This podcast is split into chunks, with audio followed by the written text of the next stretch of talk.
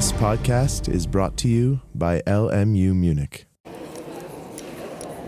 So, meine Damen und Herren, wir haben ja heute eine ganze Batterie von Studienbögen verteilt. Das Thema wird uns auch noch eine Zeit lang beschäftigen, weil das Methodenkapitel, was dann als nächstes kommt, wenn ich heute das Thema der Willensfreiheit zu Ende habe, ähm, sicherlich für Sie das, dasjenige, was am meisten bleiben sollte, wenn ich das so sagen darf, sein wird. Denn die Beherrschung der juristischen Methoden unterscheidet eigentlich den Juristen vom Klempner, wobei ich nichts gegen Klempner sagen will. Äh, sie braucht man ja, wie Sie wissen, sehr oft, wenn irgendwas verstopft ist.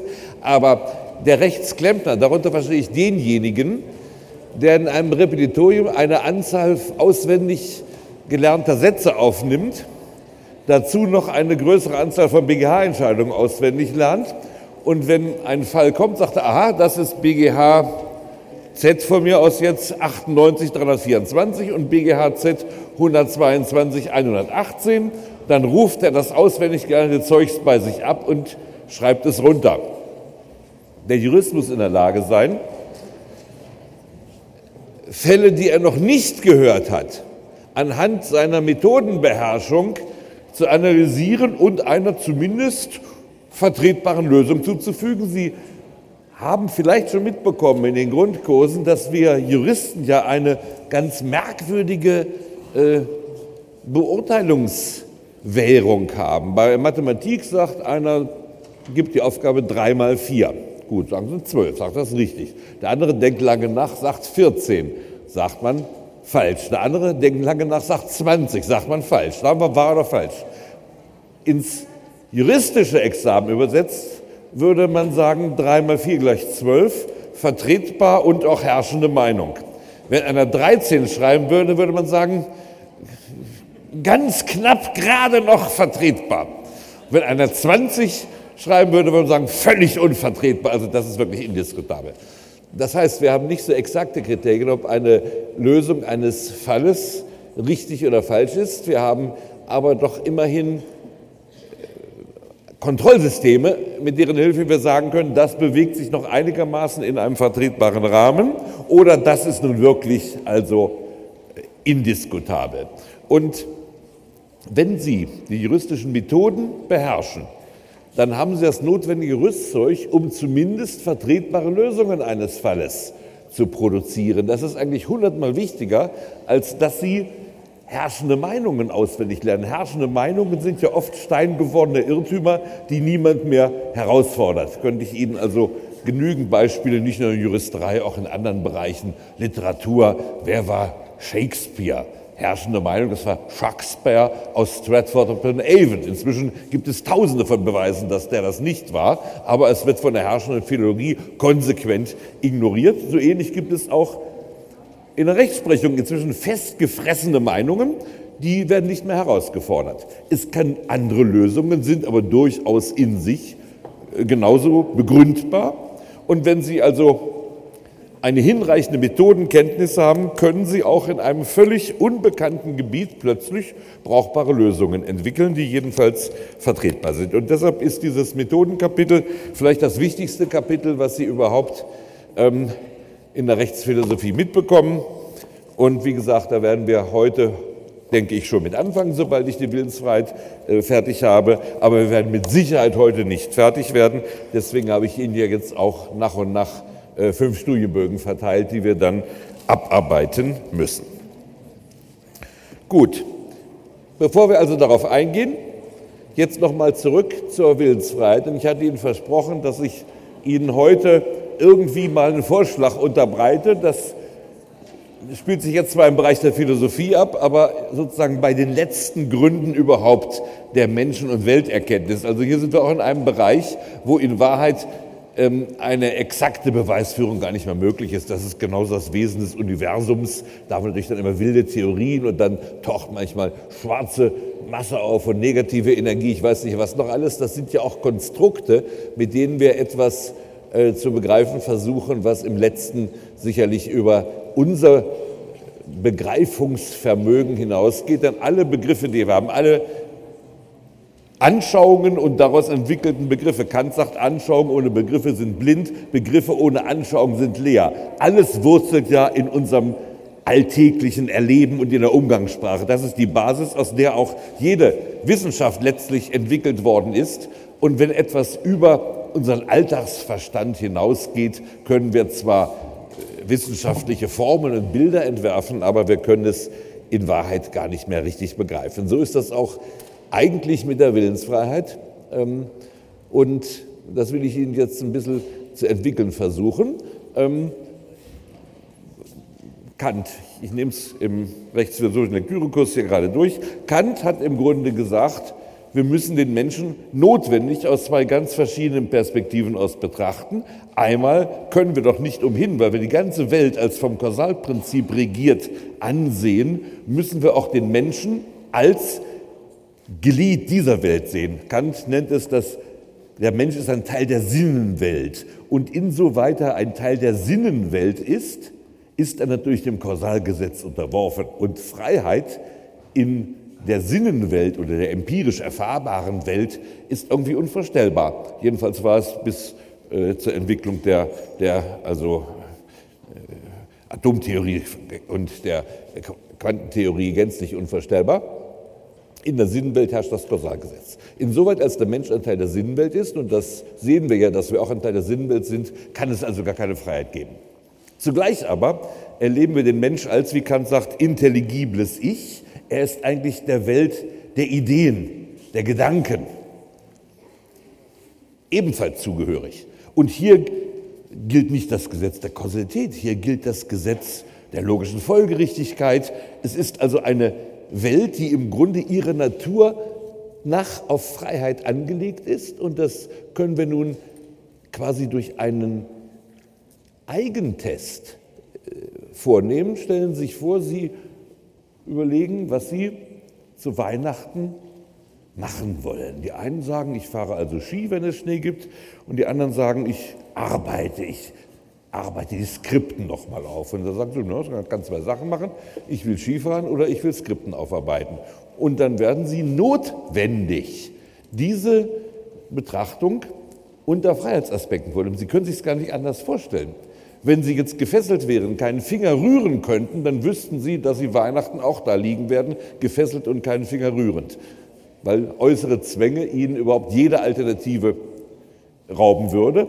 Wenn das aber nicht der Fall ist, denken Sie über Ihr eigenes Verhalten notwendig äh, unter dem Aspekt der Freiheit mit. Und das ist auch, das will ich jetzt nicht weiter ausführen in dem Zusammenhang, für Kant und wohl auch richtigerweise überhaupt die Grundvoraussetzung, dass wir moralisch und damit auch rechtlich, allgemein gesprochen, in einem Sollensystem überhaupt argumentieren können. Wo es keine Freiheit gibt, ist die Kausalität, die Naturnotwendigkeit am Platze. Das heißt, hier können wir nicht von sollen reden. Also Sie können eben nicht dem Stock verbieten, dass er umfällt, wenn Sie ihn loslassen. Nur unter dem Aspekt der Freiheit sind moralische Diskurse sinnvoll. Wie soll ich mich richtig verhalten? Das setzt voraus, dass Sie Verhaltensalternativen haben. Sonst ist diese Frage unsinnig. Und Recht ist nun auch ein Gebiet, wo es, wie wir wissen, um Preskriptivität, also um Sonnensätze geht. Unterscheidet sich, haben wir mehrfach schon angesprochen, dadurch von der Moral, dass es einige Axiome hat, die wir in der Moral nicht haben. Zum Beispiel im Recht, wenn wir über Recht nachdenken, dann wissen wir, es ist eine Ordnung für die menschliche Gesellschaft, die andauern soll. Also was sie als Axiom bei der Moral nicht haben. Sie können ja zum Beispiel als moralischen Ausgangspunkt nehmen, dass das Leben an sich sinnlos ist, also das, was der Existenzialismus mal vor 50 Jahren zum Axiom hatte. Und wenn Sie von der totalen Sinnlosigkeit ausgehen, haben Sie natürlich ganz andere Folgerungen, die Sie daraus ziehen können, als wenn Sie davon ausgehen, dass diese Gesellschaft andauern muss und dass es darum geht, sie möglichst friedlich und gedeihlich zu regeln, also zusammenlebende Menschen zu regeln. Das ist das, Darüber hatten wir ja auch schon gesprochen, dass wir einen ganz flüchtigen Blick aufs Naturrecht geworfen hatten. Wenn Aristoteles sagt, der Mensch ist ein Zornpolitikon, also ein staatenbildendes Wesen, da kann man sagen, naja, das war er eben so lange, weil die alle beschränkt waren. Jetzt, wenn wir erstmal die völlige Sinnlosigkeit überhaupt jede Existenz erkannt haben, brauchen wir keine Staaten mehr zu bilden. Wir lehnen das also ab. Das heißt, in Wahrheit ist es nicht natürlich vorgegeben, es ist aber ein Axiom, wenn wir über Recht nachdenken, dass das Recht ein Mittel ist, um die Gesellschaft zu ordnen. Also haben wir hier bereits Grundaxiome, an denen man vernünftigerweise nicht zweifeln kann, weil man sonst eben nicht mehr vom Recht redet. Wenn Sie sagen Recht, nein, ich sehe das nicht ein, dass man die Gesellschaft gedeihlich und friedlich regeln soll, ich meine das anders, dann reden Sie nicht mehr über Recht. Sie verlassen also eigentlich das Rechtsthema. Gut, aber davon mal abgesehen, von dieser doch immerhin nicht unbeträchtlichen axiomatischen Basis jeder Rechtsphilosophie, abgesehen ist auch Recht ein Komplex von Sollenssätzen, die logisch notwendig voraussetzen, dass es um Freiheit geht, denn wenn es nicht um Freiheit geht, macht das Sollen keinen Sinn. Gut, wir müssen also, so wie Kant es sagt, für den Menschen als intelligibles Ich Freiheit voraussetzen. Und damit haben wir jetzt zwei Perspektiven oder wie Kant es auch selbst gesagt hat, zwei Welten, die Sinnenwelt und dann eben die Welt, wo der Mensch als intelligibles Ich ähm, in Erscheinung tritt. Und das ist der Mensch als Noumenon. Noumenon im Gegensatz zum Menschen als Teil der Sinnenwelt, als Phänomenon. So. Und dann sagt Kant, wie diese beiden Welten zusammen gedacht werden können, das können wir sowieso niemals lösen. Das ist ein völlig unlösbares Problem. Da ist jeder Menschenwitz, wie Kant sagt, überfordert. Also wie der Mensch sowohl Noumenon als auch Phänomenon ist. Und wie diese beiden ja einander, kann man es lesen, Noumenon ist nicht, in Schönschrift hat nicht immer eine 6, also da dürfen Sie mich jetzt nicht verantwortlich machen. Ähm, wie man das zusammen sehen kann, das ist eigentlich, das überfordert jeden Menschenwitz. So, wenn wir da jetzt stehen bleiben würden, würden wir sagen, also Willensfreiheit ist eine notwendige Betrachtungsweise, zugleich aber ähm, ist auch die Determiniertheit des Menschen notwendig und dass diesen Widerspruch, diese Aporie, diesen unauflösbaren Widerspruch kann man nicht auflösen. So, und jetzt wollen wir versuchen, hier ein bisschen weiter zu denken und die Möglichkeit vielleicht hier über Kant hinauszudenken, hat uns die moderne Physik gebracht auf der einen Seite und schon vorher Darwins Evolutionstheorie. Ähm, wir gehen doch alle davon aus, oder nehme ich jedenfalls an, die meisten von Ihnen, dass der Mensch zwar nicht vom Affen abstammt, wie man immer humoristisch sagt, das sind ja unterschiedliche sozusagen Äste, die aus einer gemeinsamen Quelle stammen. Sie kennen sicher einen Witz, wo der äh, Sohn zum Vater sagt, Papa, ich lese gerade, der Mensch stammt vom Affen ab, sagt der Vater, du vielleicht, aber ich nicht. Das muss übrigens Sitz muss er ganz subtil nachschmecken, denn damit sagt der Vater eigentlich, ich bin ein Affe. Das sagt er ja mit diesem Satz. Ich stamme zwar nicht vom Affen ab, aber du. Das heißt, er ist der erste Affe in der Familie, also ein ganz superber Witz. Ähm, wenn aber der Homo sapiens sich aus den verschiedenen Frühmenschenformen, also vor ihm ist der Homo erectus, davor der Homo habilis und dann kommen die verschiedenen Affensorten, also Australopithecus zum Beispiel, und dann gehen wir, steigen wir weiter hinab. Dann ist ja wohl klar, dass so wie wir heute den Tieren keine Willensfreiheit zuschreiben, offenbar auch unsere Vorfahren keine Willensfreiheit besessen haben können. Dann muss das, was als Willensfreiheit erscheint, irgendwann im Laufe der Stammesentwicklung des Menschen entstanden sein. Das ist jetzt logisch zwingend, diese Folgerung. Auf der einen Seite. Also, ähm, man kann vielleicht doch noch weiterkommen. Für Kant, der Darwin natürlich noch nicht kennen konnte, war diese, dieser Ansatz natürlich überhaupt nicht denkbar. Und jetzt die moderne Physik. Die moderne Physik geht davon aus, dass äh, im mikrophysikalischen Bereich ähm, keine Kausalität im Sinne einer Notwendigkeit besteht, sondern nur eine Wahrscheinlichkeit, dass bestimmte, also ähm, subatomare Vorgänge stattfinden oder nicht.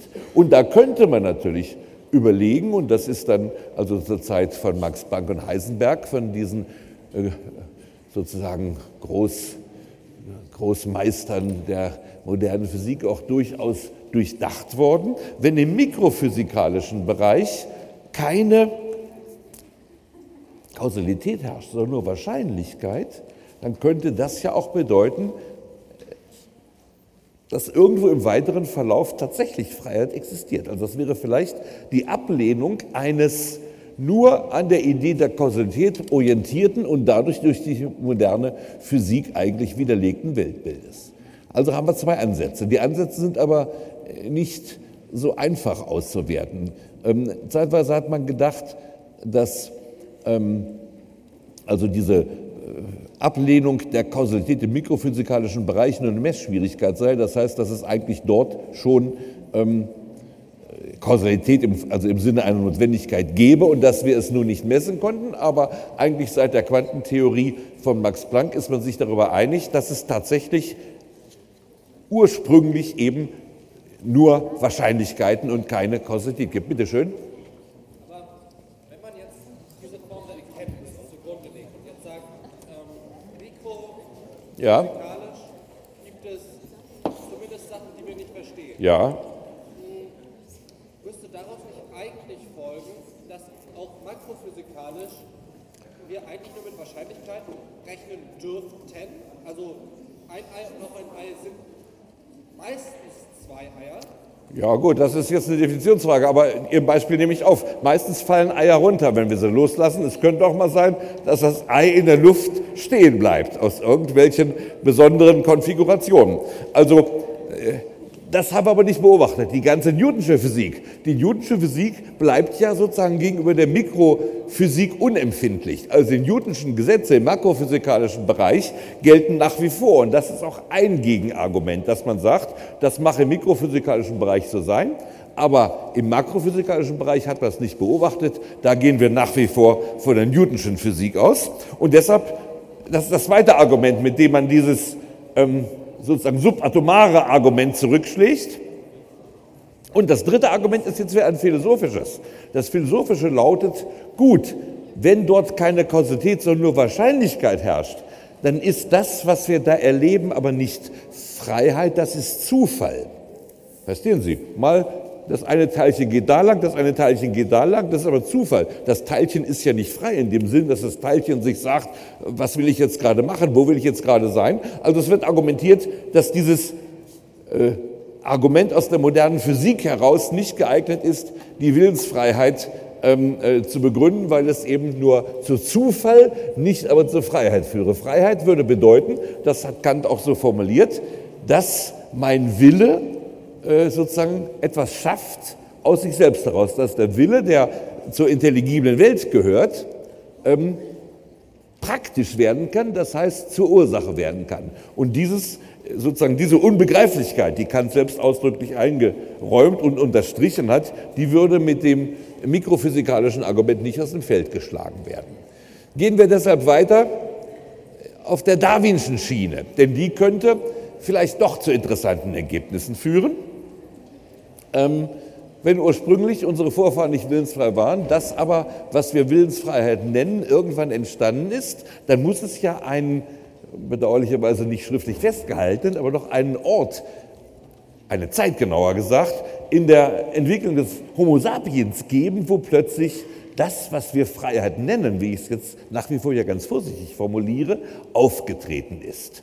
Und der einzige Ort und Zeit, also der einzige Platz, will ich mal neutral sagen, der hierfür in Anspruch genommen werden könnte, wäre die Entstehung der Sprache. Und da gibt es nun einen zweiten Ansatz. Ich will mal schauen, ob ich Ihnen das im Schrifttum auch, ich habe im Moment, was ich Ihnen dann als im Schrifttum gelassen habe, ähm, also Berger-Luckmann, die gesellschaftliche Konstruktion der Wirklichkeit und Janes, der Ursprung des Bewusstseins. Das sind zwei Schriften, die hier ähm, mit Gewinn gelesen werden könnten. Also der Ansatz von Berger-Luckmann, die gesellschaftliche Konstruktion der sozialen Realität, lautet folgendermaßen, ähm, unsere soziale Realität besteht aus Kommunikation, also aus sprachlichen Akten. Wir stellen sie damit durch unsere Sprachlichkeit in unserer sozialen Kommunikation selbst her. Das heißt aber nicht, dass sie nicht real wäre. Also wir, wir, wir konstruieren selbst unsere Realität, vermöge unserer Sprache. Und die Strukturen, die unsere Sprache schafft, sind deshalb auch wirklich. Man darf also die Gesellschaft und das Handeln des Menschen in der Gesellschaft nicht physikalisch beschreiben wollen. Es ist ein, eine, ein unglaublich kompliziertes System von Kommunikation, das in der Umgangssprache stattfindet. Und mal sehen, ob wir den auch drauf haben. Bup, bup, bup. Worf, der steht jetzt aber nicht drauf. Den habe ich aber letztes Mal schon angesprochen. Also nach der Worfschen, nach der Worfschen Hypothese, ein, ein an sich Ethnologe und Sprachwissenschaftler, Linguist und Ethnologe, ähm, der übrigens auf Wilhelm von Humboldt fußt, nicht auf dem Alexander von Humboldt, der Ihnen ja auch sicher wohl bekannt ist und der den Chimborazo bestiegen hat und was weiß ich sonst noch alles für tolle Sachen gemacht, sondern Wilhelm von Humboldt, der auch die Universität in der Einheit von Forschung und Lehre ersonnen hat. Also das, was wir nicht mehr haben. Die Universität ist ja heute ein Dienstleistungsbetrieb, eigentlich weithin ja nach McDonald'schen Regeln verfasst, nicht wahr? Also Sie geben Wissenshamburger aus und manchmal geben Sie Wissenscheeseburger aus und wenn Sie ganz Erfolg, viel Erfolg haben, geben Sie Wissens Big Mac aus und die Studenten kommen dann auch hin, erwarten auch für die Studienbeiträge diese Hamburger, Cheeseburger und äh, Big Macs zu bekommen und unter Umständen kann dann auch ein Verkäufer bei McDonalds ja Mitarbeiter des Monats werden, dann werden sie Exzellenzuniversität. Also die LMU ist jetzt die Wissensmitarbeiterin des Monats, sie ist Exzellenzuniversität. Also die Verwandlung der Universität in eine Dienstleistungsinstitution, während es bei Wilhelm von Humboldt bei seiner Neuschaffung an sich der deutschen Universität zu Beginn des 19. Jahrhunderts um diese Anstalt des Wissens ging, wo die Einheit von Forschenden die zugleich lehren und Lernenden gemeinsam, also dieser, dieser Eroberung ähm, ähm, der Wissenswelt ist. Also dieser Wilhelm von Humboldt hat auch schon eine Sprachphilosophie entwickelt, die im Grunde die Worfschen empirischen Arbeiten mit Hilfe von Indianerdialekten vorweggenommen hat. Und Worf sagt nun, die Sprachstruktur, also die grammatische Struktur einer Sprache, ist Ausdruck des Weltbildes, der betreffenden Gesellschaft, die diese Sprache hat. Und von da kann man jetzt folgende Hypothese ableiten. Unsere indogermanischen Sprachen sind strukturell durch die Unterscheidung von aktiv und passiv, von Subjekt und Objekt gekennzeichnet. Das ist eine grundlegende Sprachstruktur. Ähm, es hat fast was Kantianisches an sich, diese Idee. Kant hat doch gesagt in seiner Kritik der reinen Vernunft, Raum, Zeit und Kausalität, das sind Kategorien unserer Erkenntnis. Das heißt, er hat das, was wir an sich als Eigenschaften der natürlichen Welt ansehen, zum Maßstab unserer Erkenntnis genommen. Das heißt ja Transzendentalphilosophie. Transzendentalphilosophie heißt, dass die Philosophie auf die Bedingungen der eigenen Erkenntnis reflektiert und diese Bedingung und diese Bedingung der eigenen Erkenntnis jetzt nicht empirisch ermittelt, sondern durch Nachdenken, also empirisch, das heißt in einem philosophischen Terminus a posteriori, also aus dem Experiment und aus der Betrachtung der Wirklichkeit, a posteriori, sondern a priori. A priori ist immer das Wissen, dass wir durch Nachdenken, dass wir ohne aus der Erfahrung zu denken, durch Nachdenken, durch Analyse unseres Verstandes ermitteln. Und dann ist eben die Trans kantische Transzendentalphilosophie sagt, Raumzeit, Kausalität sind nicht Attribute der äußeren Welt, sind, sind Kategorien unserer Erkenntnis, mit denen wir die Sinneseindrücke, die zunächst ganz chaotisch auf uns einstürmen, ordnen. Und die Worfsche Hypothese, die ist so ein bisschen ähnlich. Die sagt, dass wir Subjekt-Objekt aktiv-passiv haben, das ist die Struktur unserer Sprache. Das ordnet die Welt nämlich in Subjekte und Objekte. Und wir könnten gar kein Subjektgefühl entwickeln, wenn wir nicht eine Sprache hätten, die uns als Subjekt uns selbst vorstellt gewissermaßen. Wir könnten auch nicht über Handlungen nachdenken, wenn wir nicht eine Vorstellung hätten, im Aktiv handle ich, im Passiv erleide ich etwas, nicht wahr? Nehmen wir an, äh, Sie, nehmen wir an, wir würden die neuen DFB-Regeln nicht kriegen. Wir würden im Gegenteil sagen, Prügeln nach dem Fußballspiel ist eine an sich ganz normale, vernünftige Abreaktion von Frust. Wenn meine Mannschaft ständig nur einen Pfosten trifft, dann muss ich eben einen gegnerischen Fan mal in die Zähne ausschlagen, damit ich so eine Art seelische Homöostase wieder entwickle, eine Ausgeglichenheit. Dann würden Sie sagen, wenn ich einem die Zähne ausschlage, das ist eine freie Handlung. Ich kann ja auch sagen, ich schlage nicht die Zähne aus, ich nur ein blaues Auge. Aber wenn einer mir die Zähne ausschlägt, das erleide ich. Das ist offenbar nichts Willensfreies. Vielleicht, wenn ich hinhalte, so, also den Streich auf die eine Backe, halten Sie andere Backe hin. Der feindliche Fan schlägt Ihnen die Zähne aus und Sie haben noch fünf Stück im Mund und sagen, die anderen du auch ausschlagen. Also die anderen kannst du auch noch ausschlagen. Das wäre eine freie Handlung wieder. Aber wenn er schlägt und die Zähne wie Hagelstücke durch das Stadion und die Arena fliegen, dann wissen wir, das ist etwas Erleidendes im Passiv. Dann sagen sie, mir sind die Zähne ausgeschlagen, mir sind die Zähne ausgeschlagen worden. Also mir sind die Zähne ausgeschlagen worden. Wenn sie dagegen sagen, dem Kerl, dem habe ich aber eins in die Fresse geschlagen, das ist aktiv. So, und Worf jetzt, wie ein moderner Kant, sagt, das ist die Sprachstruktur, die uns diese Welt, dieses Weltbild so vermittelt. Und er hat nun das nicht nur rein theoretisch gemacht, er hat das tatsächlich a posteriori gemacht, also durch empirische Forschung, durch Feldforschung. Er behauptet nun, und da kommt dann ein Bereich, wo ich persönlich auch es nicht mehr überprüfen kann, er sagt, es gibt Indianerdialekte, ähm, die stellen sich die Welt so vor, dass der Mensch gar keinen Einfluss darauf hat, dass dem Menschen alles widerfährt, er ist auch reines, also in der Welt ein Getrieben, also ähnlich wie wenn Sie in einen Hurricane kommen, da wirbelt sie durch die Luft. So ist auch die Sprachstruktur. Es gibt dort kein Subjekt-Objekt, kein Aktiv-Passiv. So, wenn das richtig ist, dann ist die Willensfreiheit, Entschuldigung, dann ist die Willensfreiheit etwas, was durch Sprache entstanden, geschaffen worden ist und zugleich etwas, dass deshalb Kant sagt, wir müssen uns notwendig als intelligibles Ich denken. Es geht gar nicht anders, diese Perspektive auf den Mensch als Nomenon, das, das ist, können wir gar nicht vermeiden. In der Tat, wir können gar nicht anders denken, aber wir wissen jetzt auch warum. Die, das Denken findet in der Sprache statt. Und die Sprache ist nun mal so strukturiert, das heißt, es wächst uns die Willensfreiheit durch die Struktur unserer Sprache zu und wir können jetzt auch, und das ist eine irrsinnige Pointe dieser Idee, wir können jetzt gar nicht mehr aussteigen, weil wir ja nur in unserer Sprache denken können. Das heißt, wir können zwar in theoretischer Reflexion sagen, nein, ich finde, die moderne Hirnphysiologie zeigt doch immer, äh, dass also die Handlung des Menschen durch Elektrizität und Chemie im Gehirn gesteuert werden und letztlich ist das die Ursache für die Handlung des Menschen. Aber wir können, selbst wenn wir dies für richtig halten und wenn wir uns von den Hirnphysiologen überzeugen lassen. Und im Schrifttumsverzeichnis habe ich Ihnen etliche der modernen hirnphysiologischen Beiträge äh, aufgeschrieben. Trotzdem können wir über uns nicht anders denken als unter als in der Dimension der Freiheit, nicht wahr? Nehmen wir an, Sie lesen jetzt alle die ganzen Bücher über die hirnphysiologische Erklärung der menschlichen Handlungen, die da sagt, wir können lückenlos durch Gehirnvorgänge das menschliche Verhalten erklären.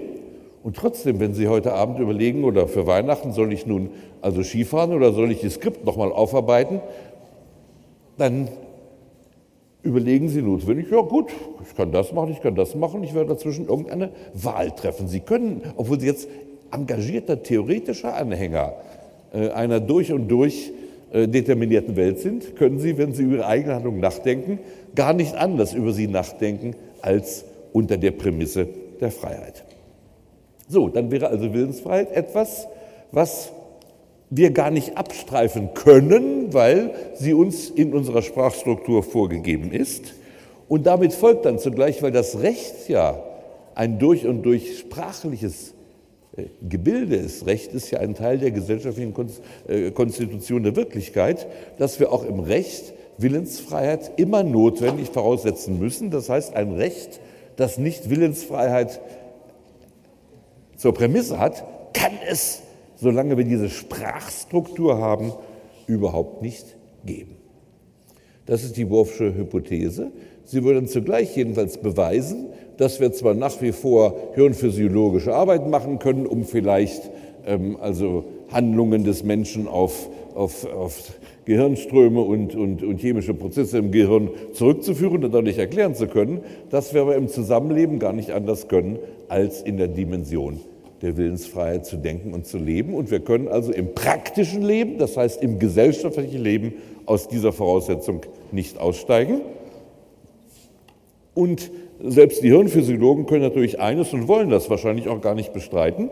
Natürlich kann dann unsere sprachliche Betrachtung ganz klar wieder kausal werden. Die Sprache wird dann im Gehirn ja letzten Endes, unsere Sprechakte werden im Gehirn wieder in Strom und Chemie zurückverwandelt. Ja, das heißt aber doch, dass unsere Sprechakte offenbar selbst dann wieder kausal werden können. Das heißt, ähm, ist es doch ganz richtig so, also selbst vom hirnphysiologischen äh, Determinismus aus, ist es richtig so, dass das Recht die Willensfreiheit hat.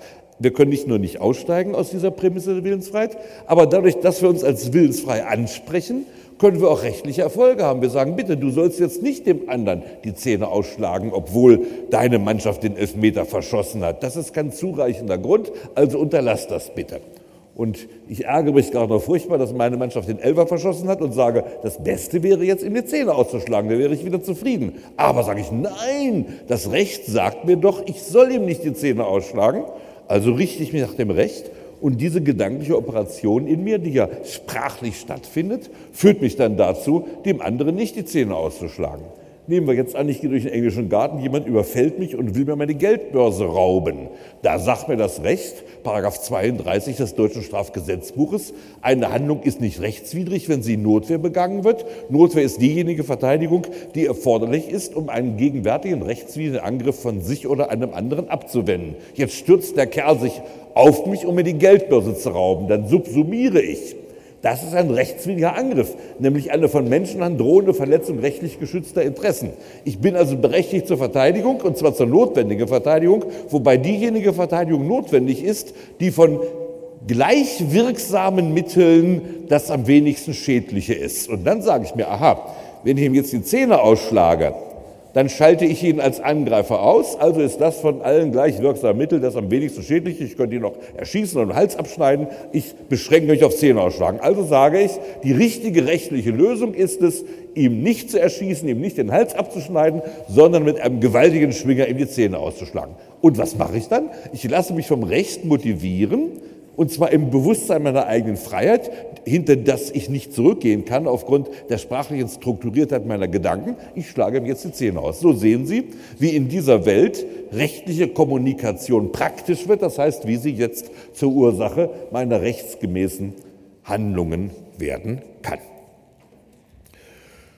Gut, ähm, ich glaube, dass diese Sicht der Dinge, die also im Grunde Kant mit Darwin und mit Humboldt Worf verbindet, in der Tat eine ziemlich gute ähm, Erklärung des Umstandes gibt, dass wir gar nicht anders als in Freiheit decken können und die zugleich auch deutlich macht, warum es sehr richtig und unabweisbar ist, aber auch vernünftig ist, dass wir in unserer Kultur diese Freiheit eingeführt haben. Ah ja, da ist noch eine kleine Eingreifreserve, aber ich glaube, sie sind alle versorgt. Aber wenn Sie noch Papier brauchen, Schmierpapier oder ich weiß nicht, an, um, wenn Sie das Fidibus, früher hatte man immer einen Fidibus, um sich eine Zigarre anzuzünden, seitdem alle Raucher ja geradezu wie Underdogs behandelt werden in unserer Gesellschaft, sterben auch die Fidibusse aus, also brauchen Sie vielleicht das Papier weiter nicht. Gut, und jetzt wäre eine letzte Frage, das ist jetzt mehr, wie soll ich sagen, eine kleine abenteuerliche Spielerei, die aber durchaus auch sehr fundiert ist. Wann ist denn nun dieses Sprach- und Weltbild in den Homo sapiens hineingefahren? Und da ist das ältere Buch von Julian James also wie ein abenteuerlicher Krimi. Er versucht nämlich anhand der frühesten Mythen und auch anfangs dann schon in Babylonien Schriftzeugnisse der Menschheit die These zu begründen, dass es erst relativ spät ist, dass es vielleicht so 2000, 2500 vor Christus gewesen ist, dass die ursprünglich völlig andere Struktur des menschlichen Gehirns, die nämlich bikameral war, das heißt die beiden Hirnhälften, die wir immer noch haben, sahen sich nicht beide als Teil desselben Subjekts an. Wir haben einen die sprachliche Gehirnhälfte und die nichtsprachliche Gehirnhälfte. Es spricht, wie ich gleich am Leibet Experiment Ihnen noch vielleicht kurz erläutern kann, einiges dafür, dass die Entscheidungen letzten Endes in der nichtsprachlichen Gehirnhälfte getroffen werden. Und als der Mensch schon Sprache hatte, aber noch nicht das Subjektgefühl vollständig ausgebildet hatte, hat er Befehle der nichtsprachlichen Gehirnhälfte, die er sich in der sprachlichen Gehirnhälfte bewusst machte, als eine Botschaft aus dem Jenseits empfangen, als ferne Botschaften. Nach der These von Julian James ist dadurch auch die Religion und die Vorstellung eben persönlicher Gottheiten entstanden. Er nennt das eben die Entstehung des heutigen modernen Bewusstseins aus dem Zusammenbruch der bikameralen Psyche, ist natürlich hochgradig spekulativ, aber hat imponierende Belege aus, der, aus, aus den Mythen der Menschheit und aus den frühen äh, schriftlichen Zeugnissen. Und dann wüssten wir jetzt auch, dass unser heutiges Lebenskonzept von Willensfreiheit, das wir nicht mehr zurück können, vielleicht erst 4000 Jahre in der Evolution des Menschen alt ist. Und wie gesagt, das Leibet-Experiment, das ist ja von einigen Hirnphysiologen als der äh, sozusagen Totengräber jeder Indeterminismus-Theorie ausgegeben worden.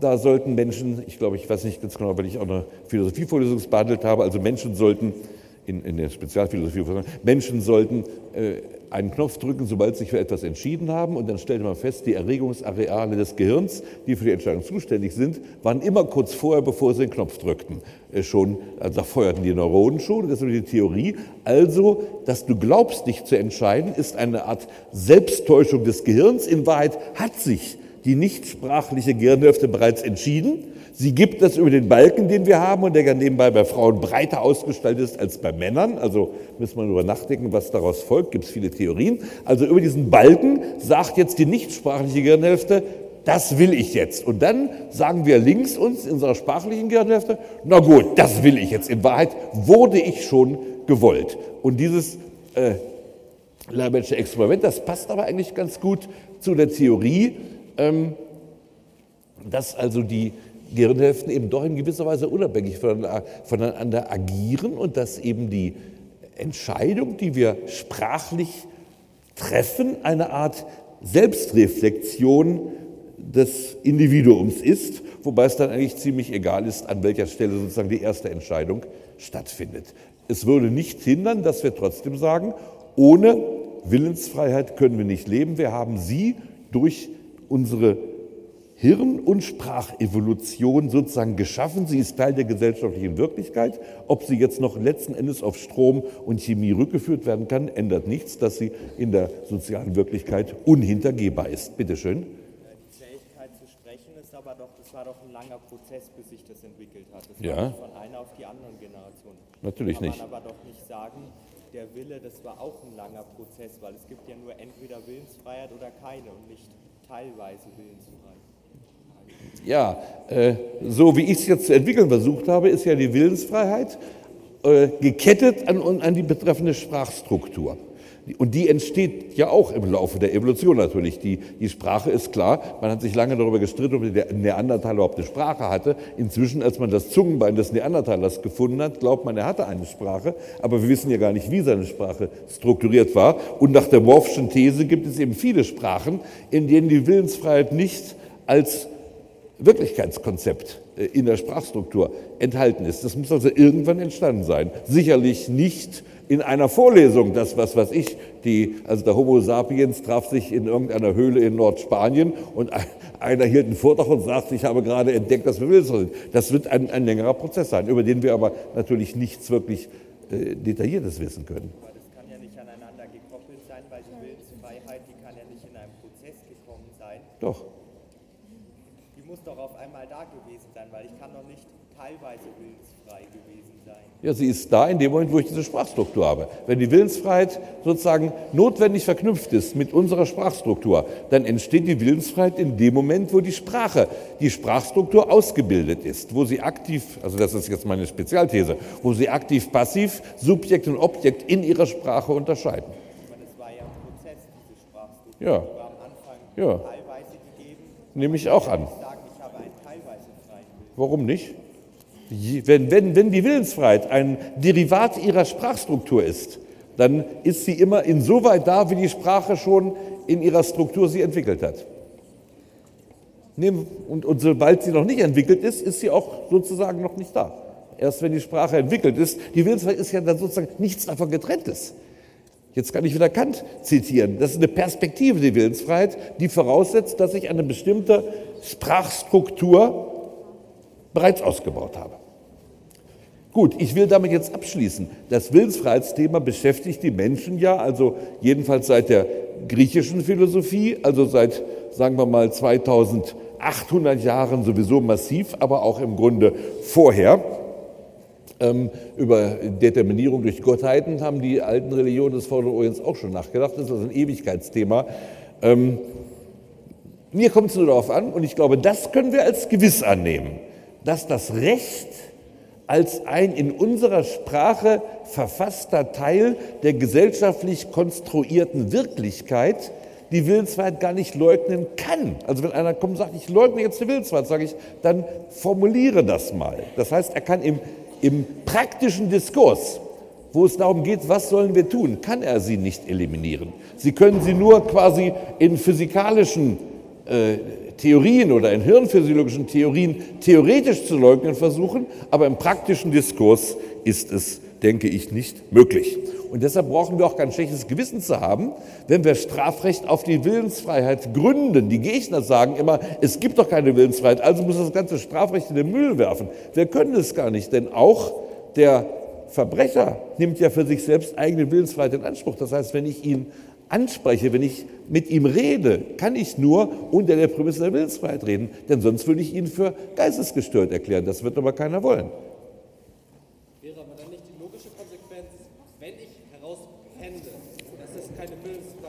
Ja. Richtig. Richtig. Richtig, Sie müssten eine neue Sprache erfinden und auch alle Leute dazu bringen, diese Sprache zu lernen. Dazu fordere ich Sie alle herzlich auf. Man könnte ja Folgendes machen. Lord Wolf hat ja Indianerdialekte gefunden, die das nicht haben. Also fahren Sie zu diesen Indianern im Südwesten der USA, wobei die alle natürlich heute Englisch reden. Das wird das Problem sein. Schauen Sie sich deren Sprache an und wenn Sie Kinder haben, das Problem ist, Sie müssen ja bei Kindern anfangen. Die, Sie können ja die Menschen nicht mehr umlernen. Die Sprachstruktur äh, sozusagen wird ja ganz früh im Gehirn ausgebildet. Sie müssen also Ihren Kindern immer nur in diesen Indianerdialekten äh, ansprechen. Dann schaffen Sie es. Aber wenn Sie das machen, werden Sie, wird Ihnen das Schicksal zuteil werden. Und jetzt gehe ich wieder zur Evolution zurück.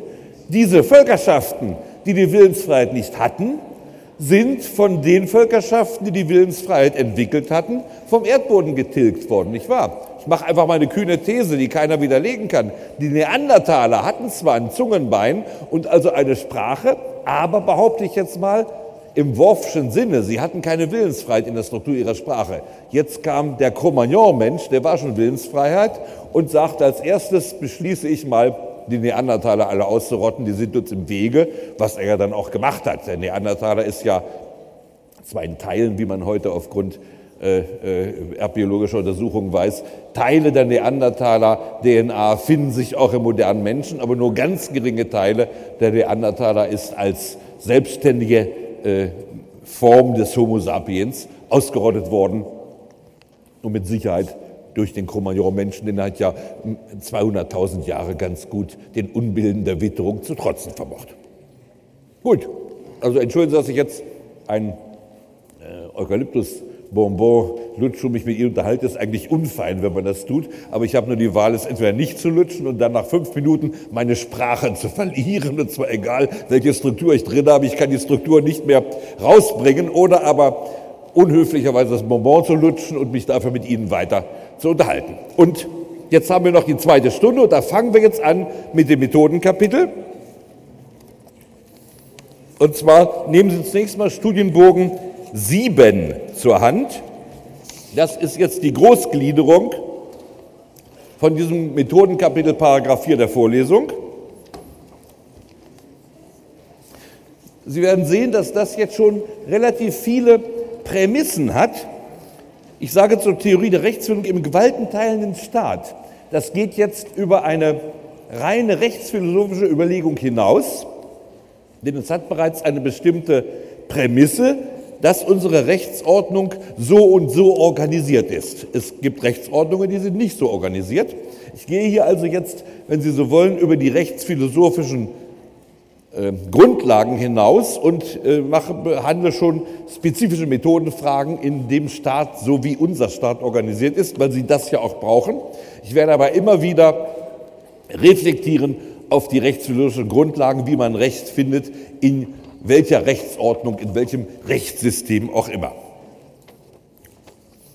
Ähm, die Idee bei diesem Methodenkapitel ist, ich, ich ordne die Dinge, die ich besprechen werde, finden Sie auch in jedem anderen Methodenlehrbuch. Ähm, ich ordne aber die Probleme etwas anders ein, eine andere Reihenfolge sozusagen. Ich gehe von Folgendem aus. Wir haben ein Rechtssystem, das auf in erstem in der Basis auf Gesetzen beruht, die eine dazu legitimierte Instanz als generelle Sollenssätze setzt. Natürlich muss das selbst legitimiert werden.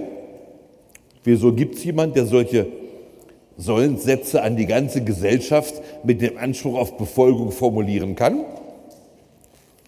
Die sozusagen fundamentale Legitimation, die haben Sie bereits in der Stunde mit Herrn Dr. Kasiske besprochen. Das ist die Idee des Gesellschaftsvertrages.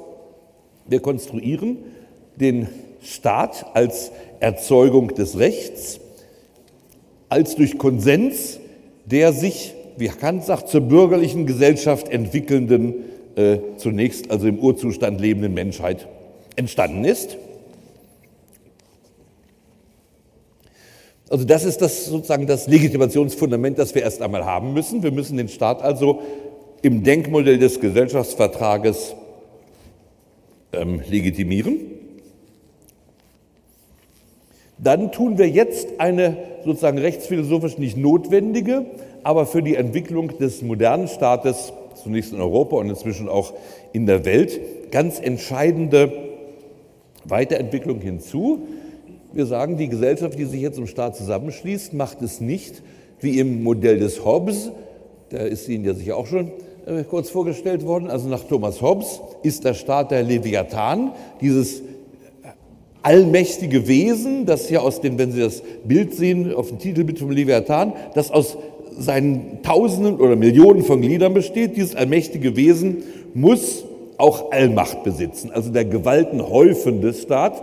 Das wäre das, was wir heute ablehnen, obwohl es in weiten Teilen der Welt ja auch immer noch existiert, der totalitäre Staat, also die Autokratie einer Clique. Es ist ja niemals ein Diktator, man stellt sich immer einen Diktator vor. In Wahrheit ist es ja niemals ein Diktator allein, es ist eine Herrschaftsklicke, äh, die also hier die Herrschaft ausübt. Das können Sie auch an den ähm, Diktaturen feststellen, die nun in ungewöhnlich intensiver Weise als Diktatur eines einzigen, eines einzigen Individuums erlebt wurden. Äh, ein geradezu irrsinniges Beispiel ist ja zum Beispiel, dass wir den Judenmordbefehl Hitlers niemals historisch dingfest machen konnten. Also Hitler hat niemals den Befehl zum Judenmord so gegeben, wie er den Euthanasiebefehl ja tatsächlich gegeben hat. Den, der ist als historisches Detail fassbar. Es war die, die Herrschaftsklicke im Dritten Reich, die dann äh, diese industrielle Mordaktion letzten Endes in Szene gesetzt hat.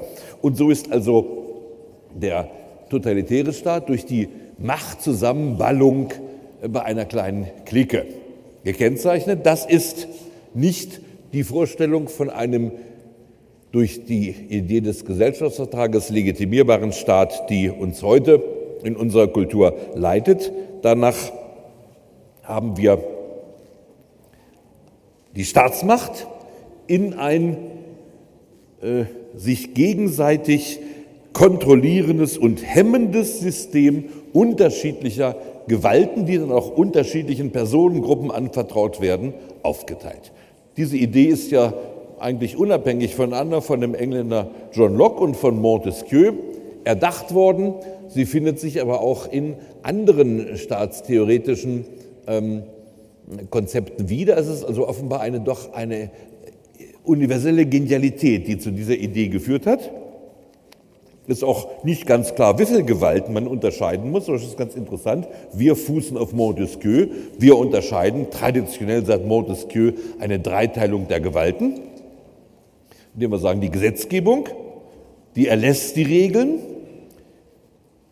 Die Verwaltung, die Exekutive vollzieht die Regeln und die Rechtsprechung kontrolliert und entscheidet Streitigkeiten über die Regeln und zwischen den Bürgern und dem Staat oder zwischen den Bürgern untereinander. Also diese Dreiteilung zwischen Legislative, Exekutive und Judikative, das ist das Modell, wie wir die Gewaltenteilung von Montesquieu letzten Endes übernommen haben. Man kann sich aber durchaus auch eine andere Konzeption vorstellen. Bei Locke kam zum Beispiel noch die auswärtige Gewalt als eigene Gewalt hinzu. Für uns ist es ein Teil der Exekutive. Ähm, interessant ist etwa im, im China der Kuomintang und daneben heute noch in Taiwan gibt es eine Fünfteilung der Gewalten. Die Rechnungsprüfungsgewalt, also wir haben ja Rechnungshöfe, die unabhängig sind, aber die sind dort als eigene Staatsgewalt anerkannt. Und ganz interessant, die Prüfungsgewalt ist dort auch als eigene Staatsgewalt anerkannt. Das hat natürlich ist erklärbar aus der chinesischen Geschichte. Die, die, Staatsprüfungen von Beamten waren ja über die unterschiedlichen Dynastien der chinesischen Kaiserepoche, also eine, die am, am perfektesten ausgearbeitete Staatsgewalt überhaupt. Prüfungen waren praktisch für denjenigen, der äh, als Staatsbeamter Karriere machen wollte, von irrsinniger Strenge, von irrsinnigem Gewicht und deshalb bis heute noch auf Taiwan die Prüfungsgewalt als eigene fünfte Gewalt im Staat anerkannt. Das Entscheidende ist, dass alle die Gewalten jeweils voneinander unabhängig sein müssen, also Exekutive, Judikative und Legislative sind dann unabhängig.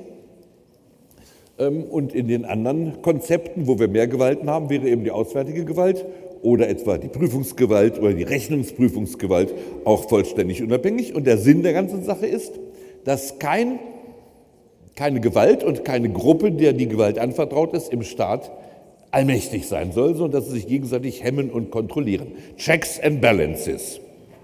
Ich selbst verfechte äh, mehr in auf der spirituellen Ebene seit geraumer Zeit die These, dass die Rechtswissenschaft zwar keine Gewalt im Sinne von Herrschen, aber doch so ein bisschen ähnlich inspiriert von Taiwan, eine Kontrollgewalt ist.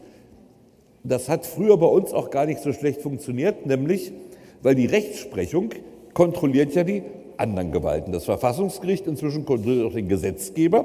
Also wir haben eigentlich die Rechtsprechung mit Einschluss der Verfassungsgerichtsbarkeit als selbstständige Kontrollgewalt. Und da muss natürlich die Frage gestellt werden, wer kontrolliert eigentlich die Kontrollgewalt? Nicht wahr? Und das ist, ein, das ist eine Frage, die ist schon in der scholastischen Philosophie und also seit, seit Jahrtausend schon Quiz, also auf Lateinisch, Quis custodiet ipsos custodientes, Moment, U ist das, custodientes, also wer kontrolliert die Kontrolleure oder wer bewacht die Wächter? Und das sieht ja aus, als ob das in eine Aporie, in einen Widerspruch hineinführen würde.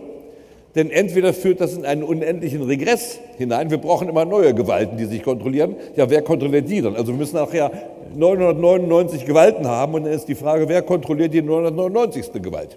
Oder aber es führt dazu, dass die Gewalt, die nicht selbst kontrolliert wird, sozusagen eine furchtbare Gewalt ist, weil sie eine Gewalt ohne Kontrolle ist, also die nackte Willkür gewissermaßen. Und die Gefahr besteht natürlich, dass Rechtsprechung in nackte Willkür entartet, weil sie nicht selbst kontrolliert wird.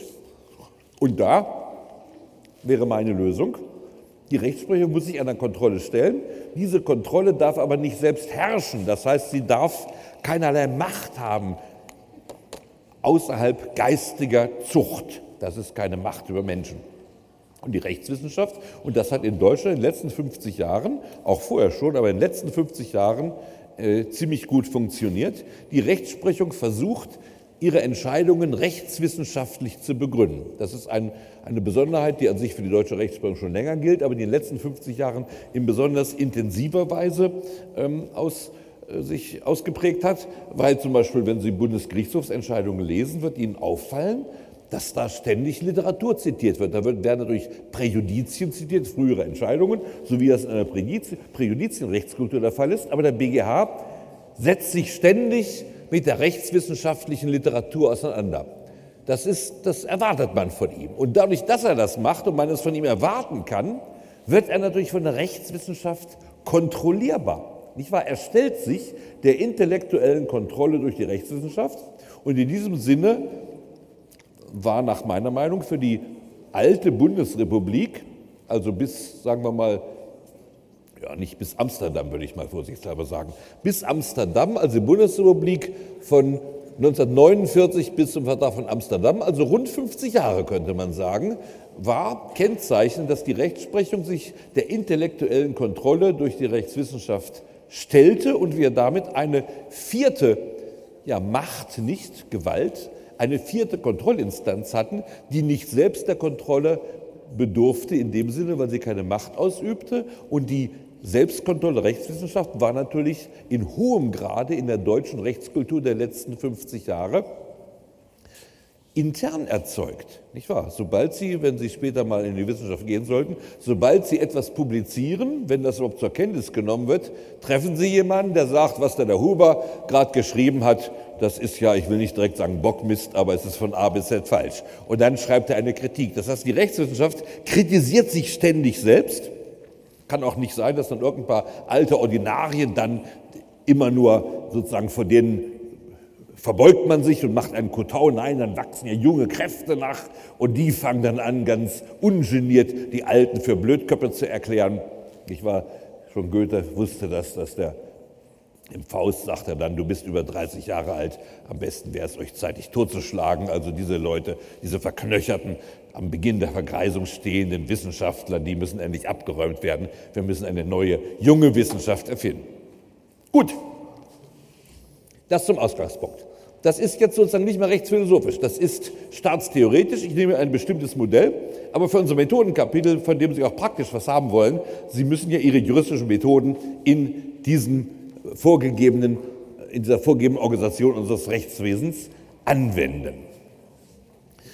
So, zurück zum Ausgangspunkt. Der Gesetzgeber erlässt also abstrakt generelle Sätze, die werden angewandt, entweder von der Exekutive, indem sie nun ihre exekutivischen, ihren exekutivischen Aufgaben nachgeht, oder aber sie werden im Verkehr der Bürger untereinander relevant und die Rechtsprechung muss, wenn es zu Konflikten kommt, entscheiden. Und wie gesagt, durch das Bundesverfassungsgericht die vielleicht wichtigste ähm, ähm, staatsorganisatorische Schöpfung überhaupt der jungen Bundesrepublik durch das Bundesverfassungsgericht wurde jetzt selbst der Gesetzgeber kontrollierbar, indem seine Akte daraufhin überprüft werden vom Bundesverfassungsgericht, ob sie mit der Verfassung im Einklang stehen. Und die Verfassung, die steht natürlich über allem. An, am Maßstab der Verfassung kann ich auch die Gesetze messen. Die Rechtsprechung kontrolliert also als Verfassungsgericht den Gesetzgeber. Im Übrigen ähm, kontrolliert sie die Exekutive und entscheidet Konflikte der Bürger untereinander. Und jetzt die erste Erkenntnis. Der Gesetzgeber muss sich, um diese abstrakt generellen Sätze über das Verhalten der Menschen in der Gesellschaft zu formulieren, natürlich desjenigen Instruments bedienen, aus dem sich unsere gesamte Gesellschaft zusammensetzt, äh, mit dessen Hilfe sie sich überhaupt organisiert, nämlich der Umgangssprache. Unsere Gesetze sind umgangssprachlich formuliert und sie werden äh, sich wundern, wenn Sie mal viele Gesetze lesen, stellen Sie fest, es gibt gar nicht so viele originäre Rechtsbegriffe. Fast 98 Prozent der Worte, die der Gesetzgeber benutzt, sind der Umgangssprache entlehnt.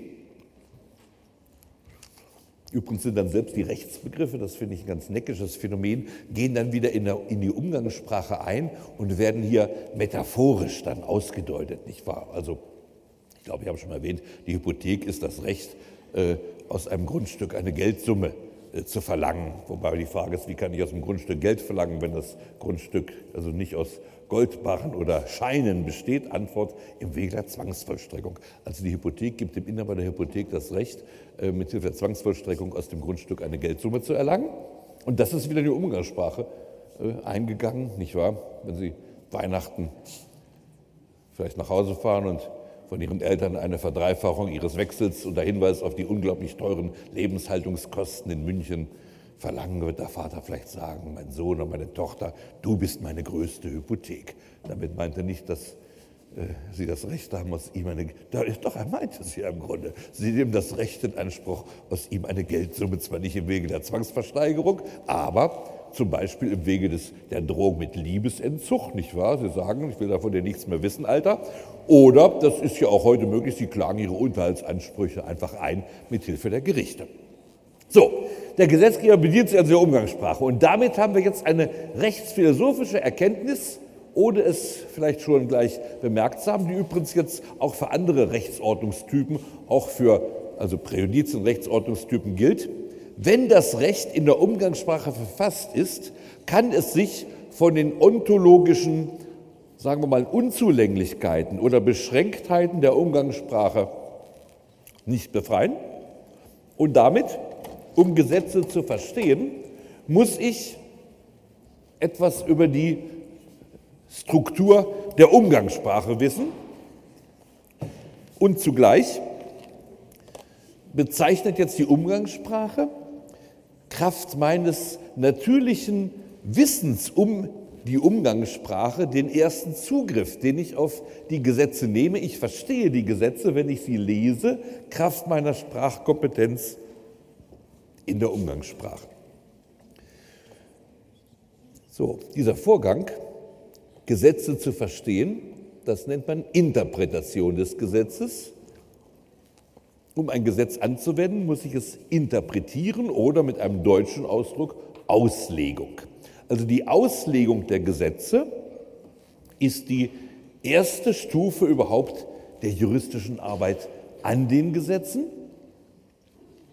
Verstehen, wir hatten in dem Grundlagenkapitel schon mal darüber gesprochen, hatten wir bis auf Detail zurückgegangen. Verstehen, das ist die Lehre von der Hermeneutik, die Lehre vom Verstehen.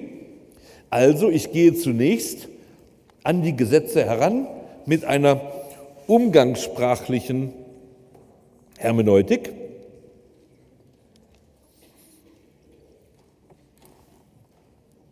Und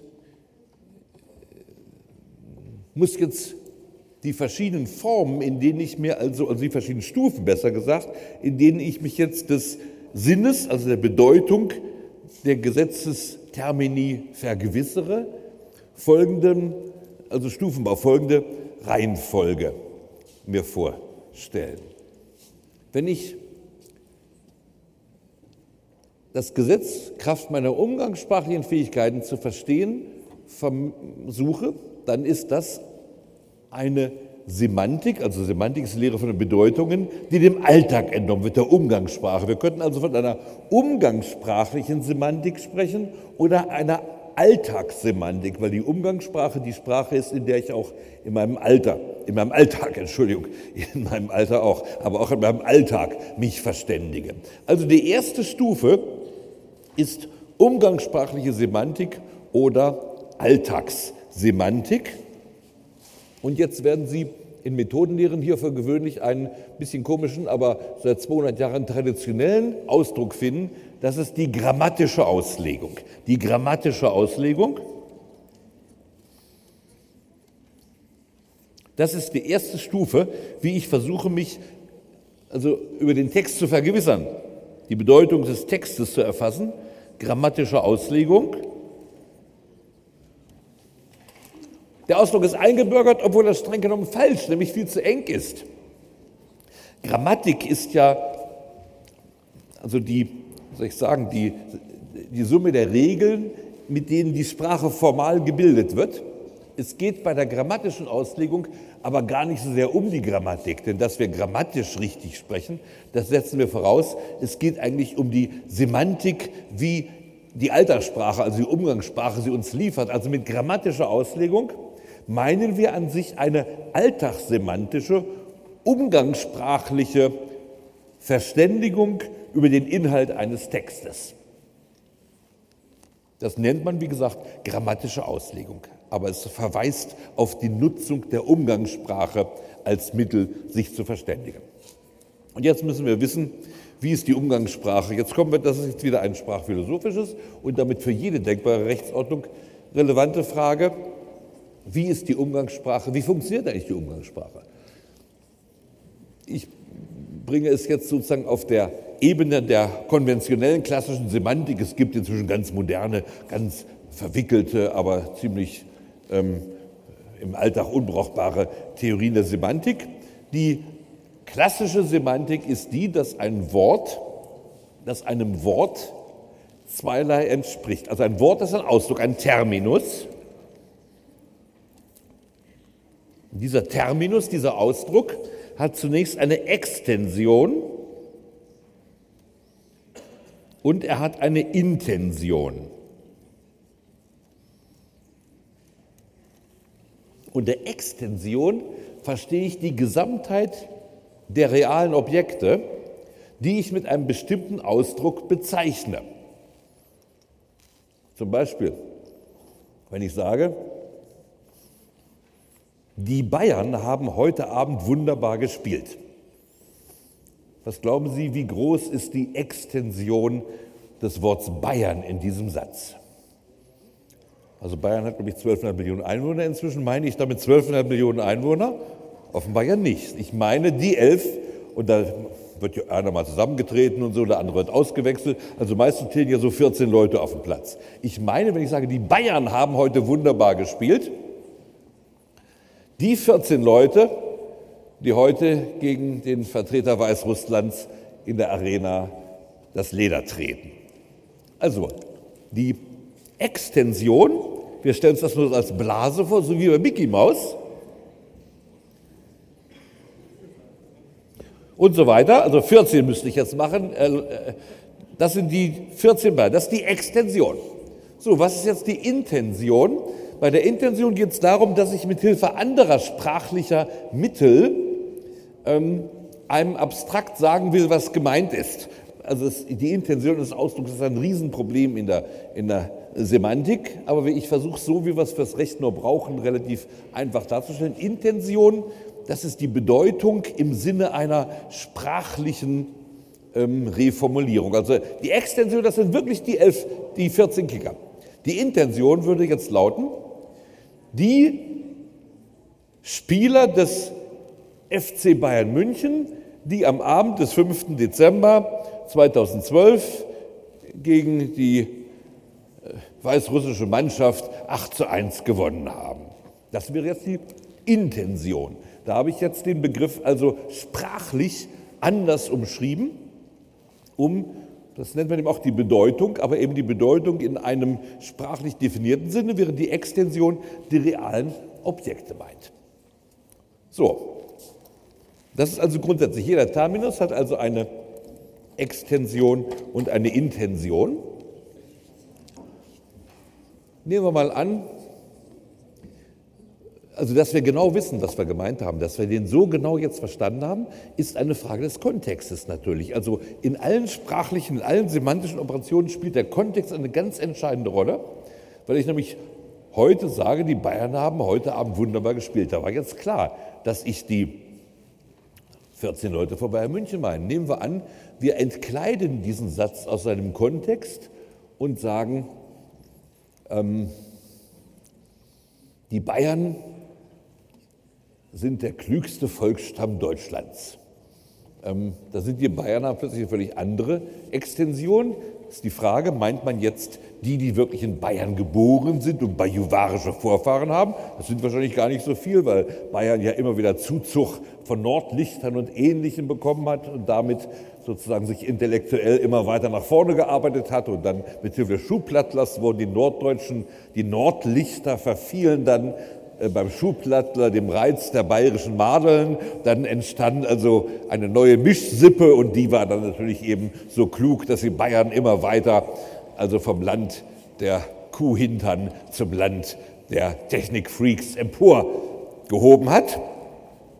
Da werden Sie mir zugeben, jetzt in diesem anderen Kontext kann die Bayern was völlig anderes bedeuten. Das heißt, Extension und Intention eines Ausdrucks sind sehr stark kontextabhängig. Und ganz abgesehen von dieser prinzipiell überall geltenden Kontextabhängigkeit der Bedeutung von Termini, wobei der Kontext, da können wir immer weitere Kontexte bauen. Der unmittelbare Satz ist schon ein Kontext. Dann natürlich die soziale Welt, in die der Sprechakt, was ich sage, eingebettet ist und so weiter. Sie können immer weitere Kontextbezüge aufbauen. All das führt dazu, dass sprachliche Äußerungen in der Regel der Fälle gar nicht so eindeutig sind. Entschuldigung, aber eine Viertelstunde halte ich, glaube ich, noch durch. Ich will es Ihnen zeigen an dem Ausdruck Mensch.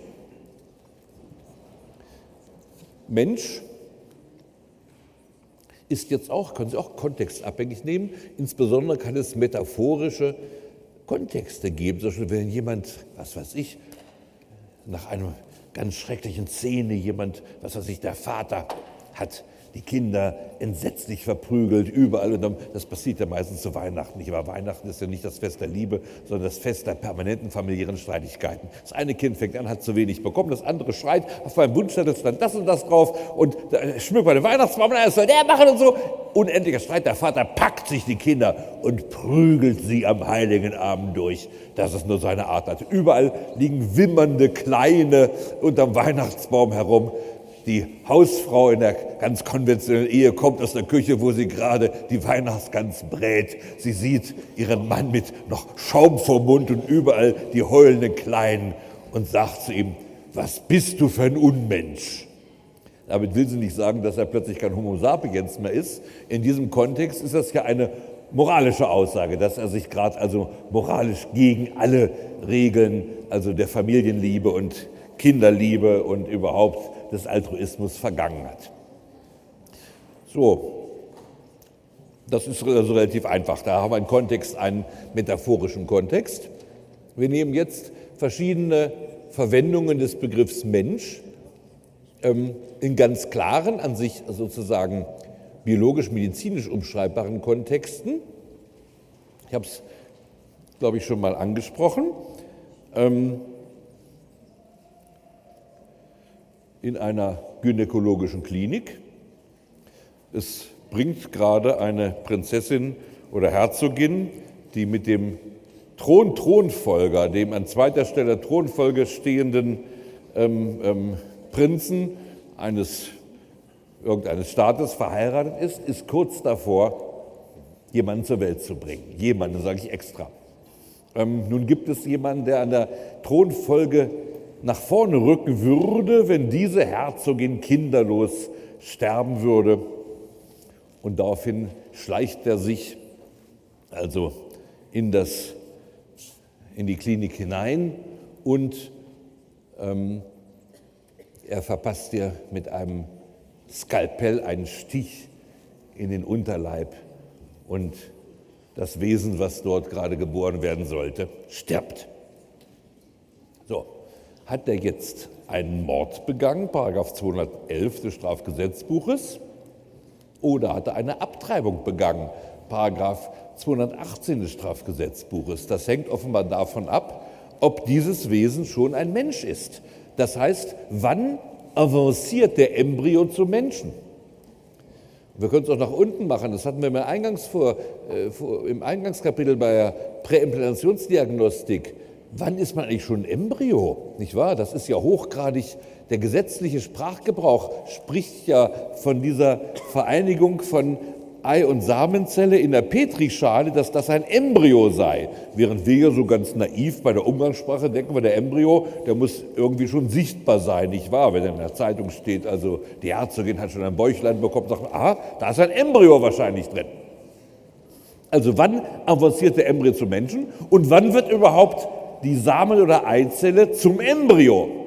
Das sind offenbar äh, Übergänge, die die Umgangssprache nur höchst unsorgfältig durchführt. Und das ist die erste Eigenschaft der Umgangssprache, ihre Wahrheit.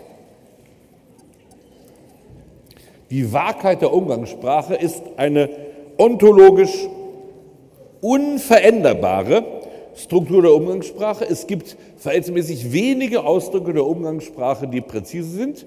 Die meisten Ausdrücke der Umgangssprache sind mehr oder weniger vage. Und man muss sich über ihren genauen Bedeutungsgehalt dann immer von Fall zu Fall verständigen. Vage heißt zum Beispiel, wenn wir es jetzt unter Extension sehen, also jetzt nehmen wir also wieder den Menschen und fragen, was gehört zur Extension des Ausdrucks des Terminus Mensch. Und da werden wir zunächst mal sagen, wer ist der Meinung, dass alle hier Anwesende Menschen sind? Also Sie offenbar nicht. Also ich schon. Hier sitzen nur Menschen im Saal, es sei denn, Sie haben Ihren Yorkshire Terrier irgendwo unter der Bank versteckt. Also hier im Saal sind alles Menschen. Darüber sind wir uns einig, gar kein Problem. Und das, die Objekte, die man spontan und völlig unangefochten mit diesem Ausdruck belegt, das nennt man den Begriffskern oder den Bedeutungskern. Und also hier jetzt, wir sitzen ja alle hier in diesem Saal, nicht wahr? Wir sind alles im Bedeutungskern des Menschen. Das Terminus Mensch. Jetzt hat doch einer von Ihnen seinen Yorkshire Terrier mitgebracht. Naja, man kann schönere Hunde malen, aber so, kann man das, Moment, muss ich nach oben? Also, das ist der Yorkshire Terrier Fifi. Und Sie werden mir zugeben, Yorkshire Terrier Fifi ist kein Mensch. Zwar sagen viele Hundebesitzer, mein Fifi ist viel klüger als ein Mensch. Aber allein, wenn Sie schon sagen, klüger als ein Mensch, geben Sie damit zu erkennen, dass Fifi kein Mensch ist. Ähm, manche Rechtstheoretiker sagen dann, diese hier, die hier alle im Hörsaal sitzen, das sind die positiven Kandidaten und die da außen stehen, das sind die negativen Kandidaten.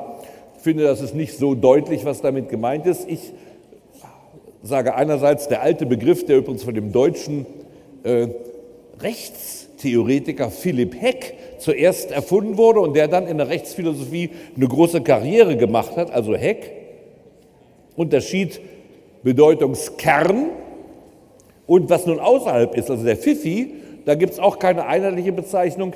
Ich nenne Fifi den Rest der Welt, alles, was nicht Mensch ist. Nicht wahr? Also Außer Fifi, das ist ziemlich viel, was nicht Mensch ist, nicht wahr? Also das ist hier ein Hochhaus. Das ist hier eine Arena. Was wollen wir noch nehmen? Das ist ein schickes Auto.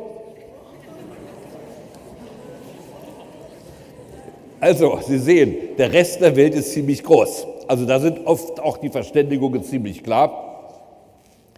So, was jetzt das Spannende ist eigentlich, das ist dieses Gebiet hier. Das nennt man Bedeutungskern, nein, Hof natürlich. Das nennt man Bedeutungshof oder Begriffshof. Oder mit einem englischen Ausdruck, also dies wird auch, der Kern wird auch englisch als Core bezeichnet und der Begriffshof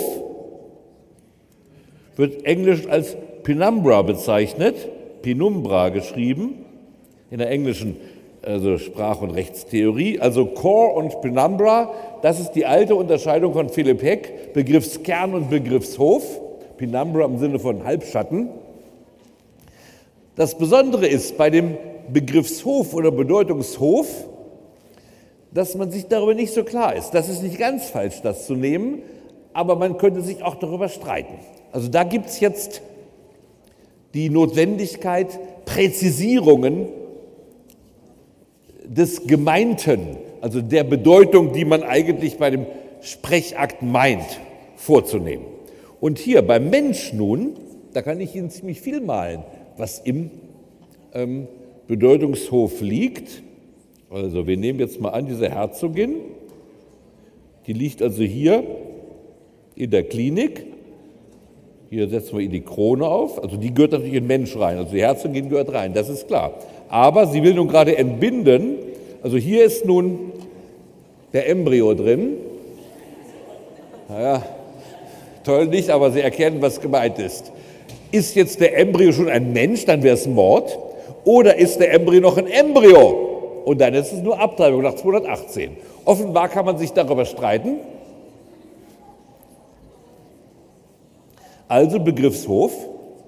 Und wenn es jetzt um eine Rechtsfrage geht, und es geht ganz eminent um eine Rechtsfrage, hat dieser Schurke mit seinem Skalpell einen Mord oder eine Abtreibung begangen, müssen wir jetzt Kriterien entwickeln, nach denen wir sagen, das ist schon ein Mensch oder das ist noch ein Embryo.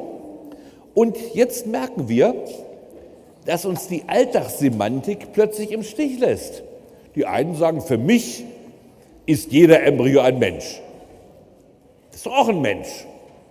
Sagt der andere, Blödsinn. Warum unterscheidet das Gesetz denn dann zwischen Tötung eines Menschen und Abtreibung eines Embryos? Offenbar meint das Gesetz, dass ein Embryo nicht, dass nicht jeder Embryo ein Mensch sei.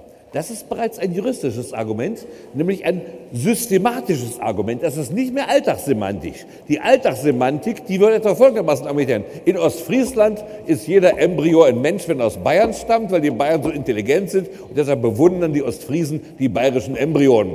Ihre eigenen Embryonen verachten sie, die nennen sie noch Embryo. Würde man sagen, Blödsinn. Ja, aber die Sprache, die natürliche Alltagssprache, die ist zufällig, ist von tausend Zufälligkeiten geprägt. Jetzt auf der juristischen Ebene haben wir zum ersten Mal die Notwendigkeit, die Frage zu entscheiden, ab wann der Embryo zum Menschen wird. Das ist eine Rechtsfrage. Und da schauen wir uns zunächst die Gesetze an. Das heißt jetzt ein Argument aus der Systematik des Gesetzes. Wir nehmen jetzt, und damit schließe ich dann für heute den anderen Fall.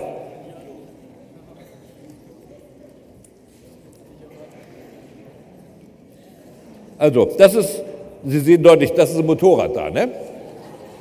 Motorrad liegt im Rest der Welt, das ist ja klar. So. Und hier, man kann jetzt nicht mehr viel erkennen, das ist der Motorradfahrer, der sich gerade den Hals abgefahren hat. Der liegt jetzt in der Klinik. Seine Gehirnströme sind irreversibel erloschen, aber er ist an eine Herz-Lungen-Maschine angeschlossen, sodass seine Organe noch arbeiten, das Herz schlägt noch. Beim Gehirn kein Mucks mehr.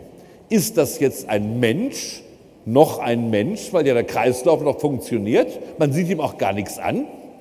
Also von außen sieht er aus, als ob er schlafen würde, nicht wahr? To die, to sleep heißt es bei Hamlet, nicht wahr? No more. Also, oder was könnte er sonst sein, wenn er kein Mensch ist? Was ist denn vor dem Mensch ist man Embryo? Nach dem Mensch ist man eine, eine Leiche, nicht wahr? Also, der könnte schon eine Leiche sein. Ist das noch ein Mensch, ist eine Leiche.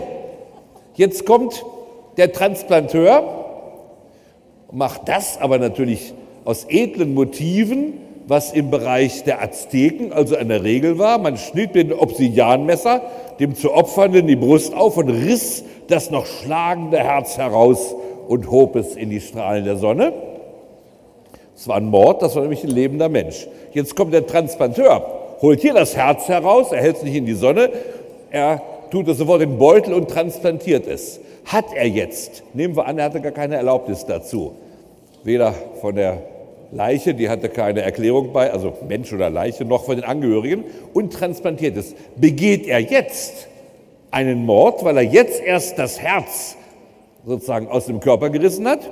Oder was könnte er sonst begehen? 168 Strafgesetzbuch bestraft die Wegnahme von Leichenteilen. Entschuldigung.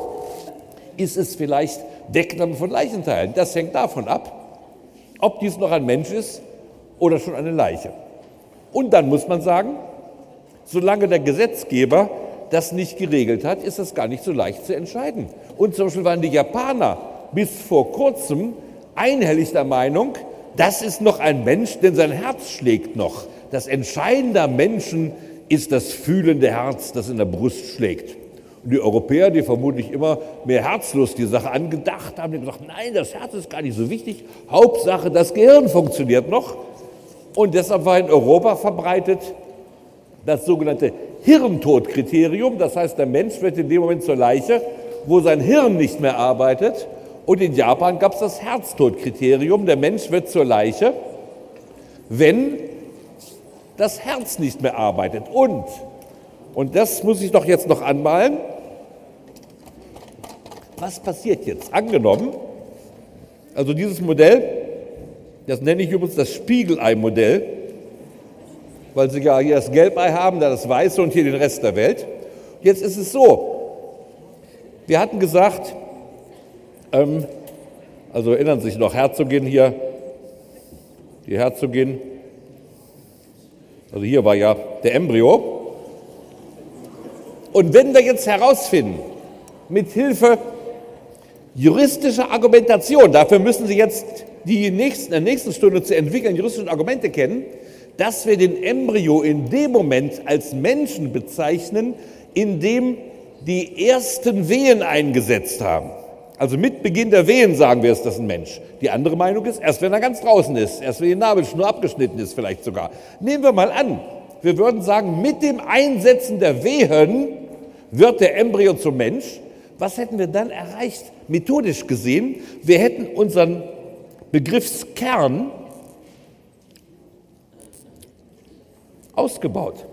Das würde jetzt plötzlich in den Begriffskern des Menschen fallen. Und damit hätten wir die erste juristische Argumentation entwickelt und dadurch den Begriffskern, der aus der Alltagssprache zunächst relativ klein war, in der Rechtssprache erweitert und diese Objekte mit einbezogen.